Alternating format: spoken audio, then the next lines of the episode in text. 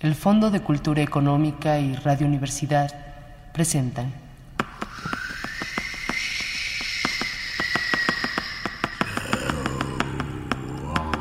La llave del tiempo. La clave del tiempo. La nave del tiempo.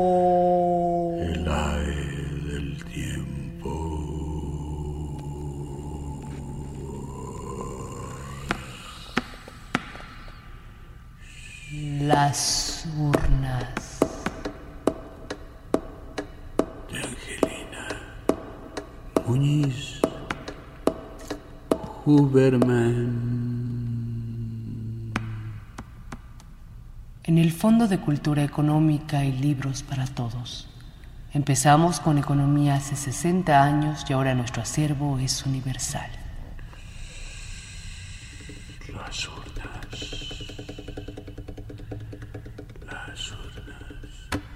Ya eran varias las urnas que tenía. Casi parecía coleccionista.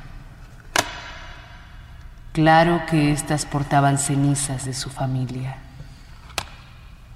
Ella era la custodia. En realidad, la única depositaria. Los parientes habían ido muriendo de todas las enfermedades sabidas y por haber,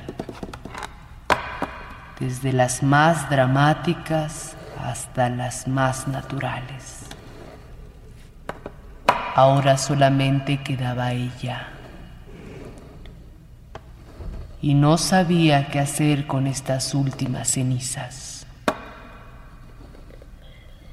Aún estaban calientes.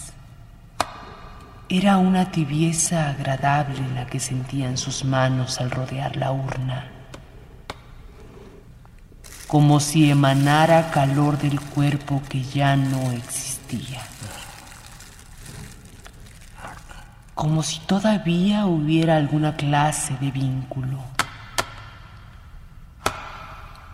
Cuando las cenizas se enfriaran, Seguramente un poco después del trayecto del cementerio a su casa, todo habría terminado. Para entonces empezar el verdadero problema. ¿Qué hacer con otra urna más?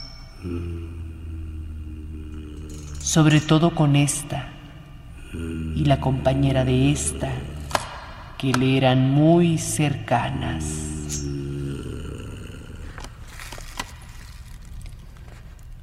La familia había ido muriendo en desorden. No había respetado el orden genealógico, ni los sentimientos, ni los deseos, ni los proyectos. Por ejemplo, murieron antes hijos que padres. Hubo suicidas que no tomaron en cuenta lo que sentirían los sobrevivientes Oh. o que lo calcularon mal. Hubo herederos cuyos anhelos homicidas no se realizaron a tiempo. Planes para la compra de determinadas posesiones que perdieron su oportunidad. Reparto de joyas y valores que nunca se hicieron porque nunca habían existido. Muchos desengaños, equivocaciones y errores fatales, cuya prueba era que la familia había ido desapareciendo poco a poco. A todo había escapado Idolina que sentía el peso, no tanto de la urna, sino de ser la última de la familia. Su única alegría era no tener que rendirle cuentas a nadie, ser una especie de final de la cadena humana en el planeta Tierra. Podría pisar las ruinas y hacer lo que quisiera, comer a cualquier hora y dormir en cualquier parte. En fin, la absoluta libertad. Libertad de quien está solo. Sí, libertad, porque nadie cambiará un deseo.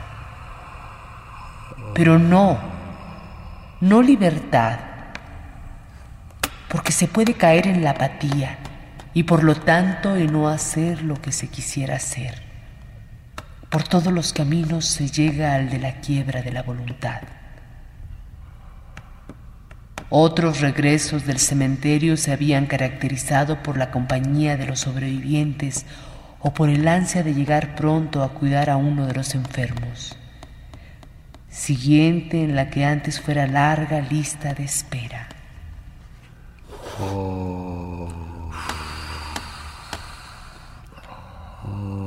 Hoy no. La medida del tiempo se había roto. Por primera vez, Idolina había perdido el sentido de continuidad. Su realidad era aterradora. Ella era la última. ¿Qué hacer entonces? Por ser la última tendría que enfrentarse a varias posibilidades. Seguir defendiendo el buen nombre de la familia, olvidar el buen nombre y divertirse de lo lindo, caer en la absoluta depresión, continuar como si nada, probar cada una de las posibilidades y después elegir. Recuerda a la persona cuyas cenizas calientan la urna y se echa a llorar. No puede ser haberlos perdido a todos especialmente el cuerpo de estas cenizas. ¿Con quién hablará por teléfono ahora? ¿A quién le contará lo contable? Ella a quien nunca le pasa nada y que sin embargo tiene que contar. ¿Cómo preguntarle a quien ya no está qué hacer con esos restos? Nadie había dejado dicho nada, esbozando una sonrisa, musita para sí. Eso ya no importa. Ahora la situación ha cambiado. No hay ni deberes ni importares. Vive el libre albedrío. Idolina optimista y tal vez para poner orden elabora otra lista mental sobre qué hacer con estas cenizas. Se le ocurre lo siguiente. Uno, guardarlas en la casa junto a las otras de la colección. Dos, arrojarlas en algún lugar, ya sea romántico, afectivo o asociativo, mutable aire o agua, por el fuego ya han pasado, o inmutable tierra, completando así el ciclo de los cuatro elementos, nacional o extranjero. 3. No decidir nada hasta que logre el asentamiento de sus emociones. Pero lo primero, etiquetarlas y ponerles nombre para no confundirlas de las demás aunque aquí de nuevo esboza una sonrisa ante la inutilidad de las acciones humanas. Idolina está casi segura de que la decisión interna ya está tomada y de que la urna irá a ocupar su lugar en la fila, al fondo y en lo alto del armario como corresponde. Siente de nuevo la consoladora y agradable tibieza de las cenizas durará un poco más el trayecto de la casa. Está empezando a crear una relación con sus urnas bien amadas. No podrá separarse de ellas. Vivirán a su lado. El paisaje escapa por la ventanilla del automóvil. Los colores y las casas se le mezclan Aprieta contra su cuerpo la urna compañera y la tristeza se diluye. Es mucha la luz de mediodía y no hay signos de destrucción ni de muerte. Para el sol no ha pasado nada. Cuando el automóvil se detiene ante la casa, desciende lentamente con su urna abrazada. Abre la puerta del jardín. Camina pisando las losas fronterizas del césped. Contempla la valla de rosales y se deleita en el perfume que agita una leve brisa. Coloca por un momento la urna en el suelo mientras busca la llave de la entrada principal.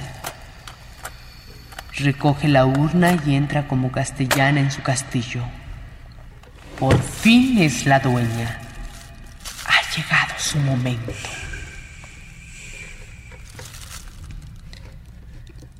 Antigua casa.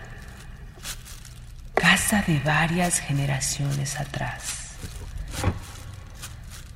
Con blasones y cuadros señoriales. Casa envejecida. Manchas de humedad y grietas. Casa de brujas. Casa de fantasmas.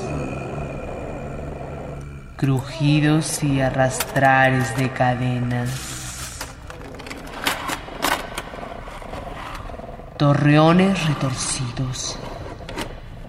Balcones de hierro forjado.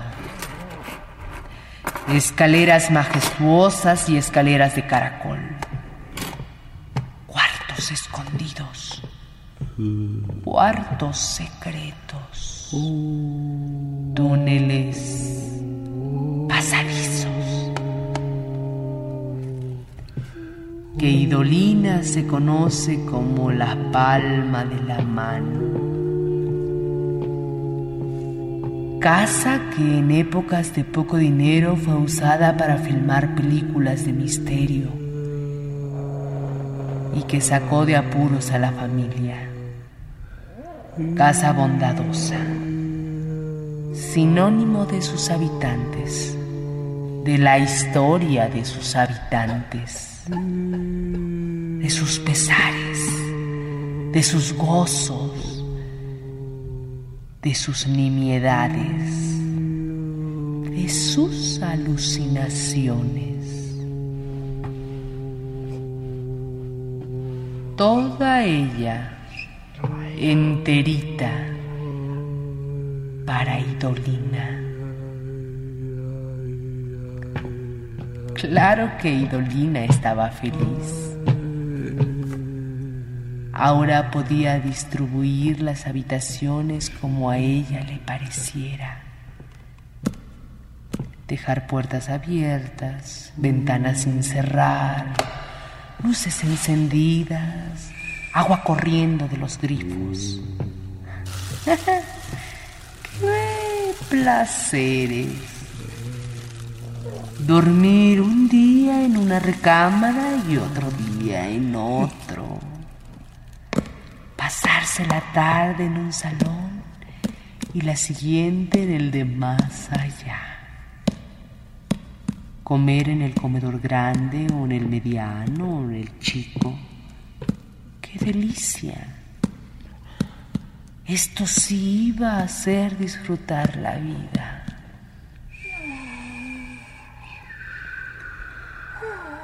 Aunque de pronto recordaba, sí, pero yo sola, sin contradecir a nadie, sin gestos reprobatorios ni palabras amenazantes. ¿Cuál es entonces la diversión? La diversión es la diversión privada y pública, digo yo. Luego de varios días de diversión pura, Idolina empezó a echar de menos sobre todo a los ocupantes de las dos últimas urnas, que era con quienes más había discutido y quienes más la habían atosigado, a quienes más quería, pero de quienes más se había alejado. es decir, sus padres. Sacó las dos urnas del armario y las puso en una mesita frente a ella. Se acomodó en el sofá y empezó a hablar con sus padres. Les hizo las preguntas habituales sobre el clima, cómo se sentían, qué necesitaban, etc. Al no obtener respuesta, dejó de verlos y abrió el libro que estaba leyendo, pero por alguna razón no podía concentrarse en la lectura y se sentía observada, como cuando estaban vivos. Dio vuelta a las urnas y fue lo mismo. Entonces decidió guardarlas en el armario y olvidarse de ellas. Sin embargo, tenía que tener una conversación seria con las urnas, aclarar con ellas lo que no había aclarado en vida con sus padres. Así que otro día intentaría conversar con ellas. Después de todo, el tiempo ya no contaba para Idolina y podía estirarlo o encogerlo a su gusto. Afortunadamente nadie la esperaba. Empezó a relacionarse con las urnas de una manera comprensiva. Las sacaba cada día del armario y las paseaba por la casa.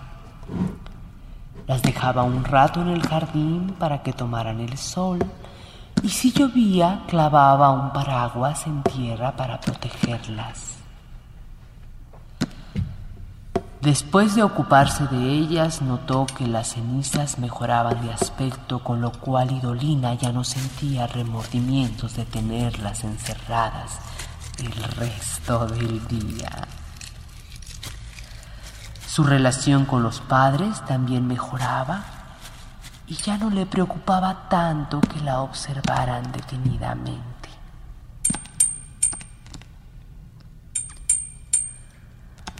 A continuación pensó que sería buena idea hacer lo mismo con las demás urnas y que abuelos, tíos, primos y sobrinos se lo agradecerían y tendrían la oportunidad de distraerse un poco. El quehacer de Idolina aumentaba.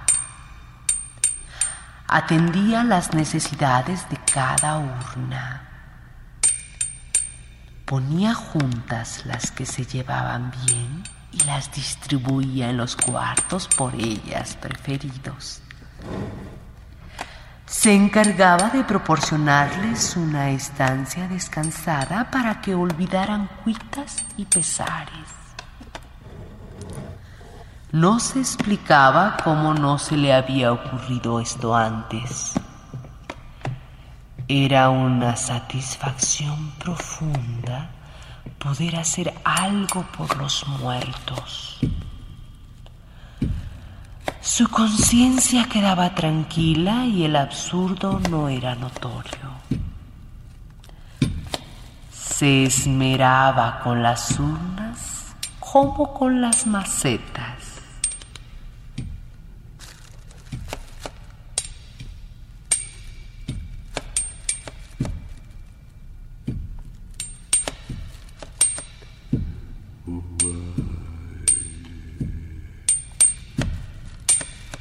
Las cenizas habitantes de las urnas empezaron a fortalecerse y a adquirir buen color.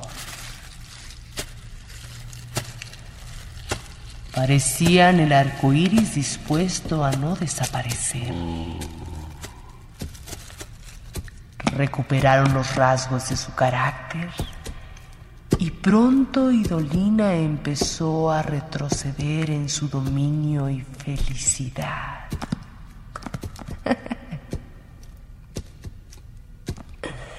Las urnas ya no eran dóciles y afables.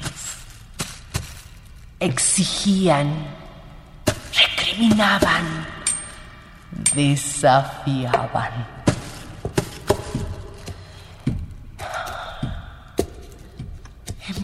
A Idolina contra rincones y esquinas. La obligaban a ceder terreno y le imponían silencio. No escuchaban sus palabras y no la tomaban en cuenta para nada.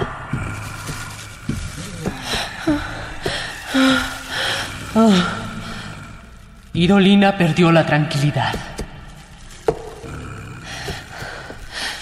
Pedía permiso para entrar en cada cuarto y se excusaba constantemente.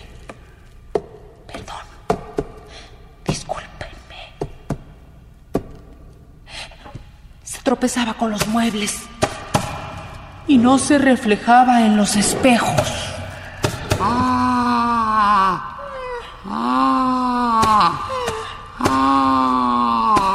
Los grandes cuadros de las paredes le guiñaban los ojos y trozos de yeso se desprendían con estrépito. Su casa se le desbarataba.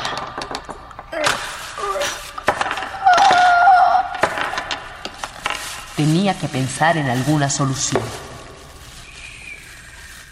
Recogió las urnas y las acomodó en el armario, cerrando con doble llave. Esta noche les haría caso y volvería a sus entretenimientos iniciales. Necesitaba vacaciones ella sola. Se preparó una cena espléndida, varios emparedados, fruta y leche, que se llevó a la cama. Encendió el televisor y se dispuso a ver programa tras programa. Se quedó dormida y despertó en la madrugada, cuando puntos blancos y negros abarcaban la pantalla frente a ella con un sonido de fondo de oleaje monótono. No reconcilió el sueño y obsesivamente pensaba en qué hacer con las urnas. No podía seguir acompañada de ellas. Intervenían en su vida, eran un estorbo, la absorbían, la desesperaban. Pero y he aquí el conflicto. La encantaban, la deleitaban. De la lista que había elaborado sobre el destino final de las cenizas, podría elegir el punto número dos, es decir, arrojarlas en algún lugar, cuya sola idea le causaba pánico y dolor. Tendría que pensar en el lugar apropiado para cada urna, y eso era mucho esfuerzo. ¿Por qué no dejarlas como habían estado siempre en lo alto del armario y bajo llave? Pues no. Una vez instalada la duda, no podía desecharla. ¿Y cuándo surgió la duda? Cuando trajo la última de las urnas, la de su madre quien después de muerta aún le dictaba órdenes y aún dirigía su vida.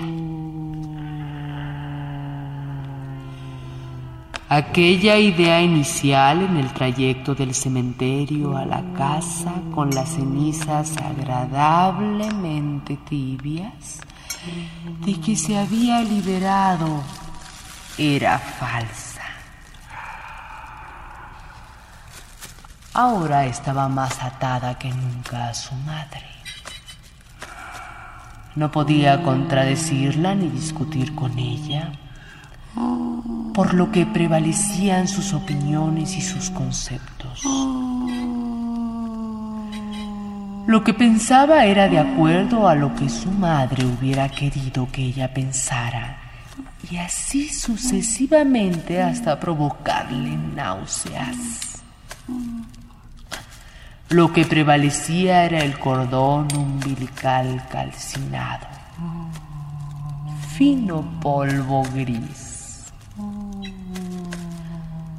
La situación no tenía remedio. O arrojaba las cenizas a la basura sin ningún miramiento, o sería enterrada junto a ellas que era precisamente la decisión que Idolina no quería tomar. Claro que una solución intermedia era abonar con ellas el jardín. Las rosas se lo agradecerían. Y también la familia, convertida en perfume delicioso.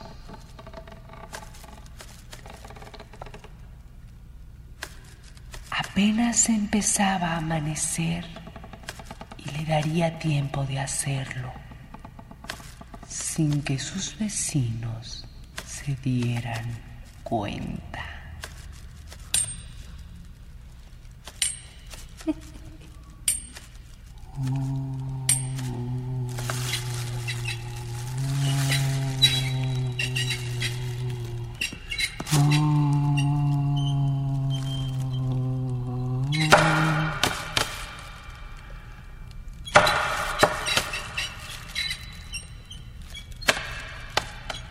El Fondo de Cultura Económica y Radio Universidad presentaron La llave del tiempo. La clave del tiempo. La nave del tiempo. El ave del tiempo.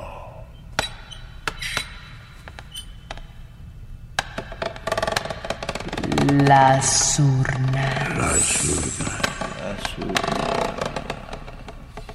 de Angelina Muñiz Huberman.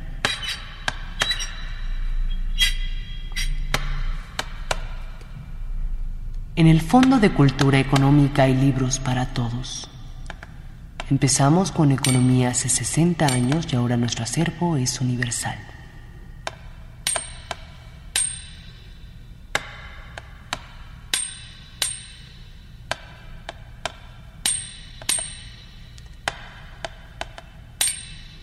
Producción y dirección, Juan López Moctezuma. Participación de Óscar Flores. Narración, Francisca Vargas. Los controles, Miguel Ferrini.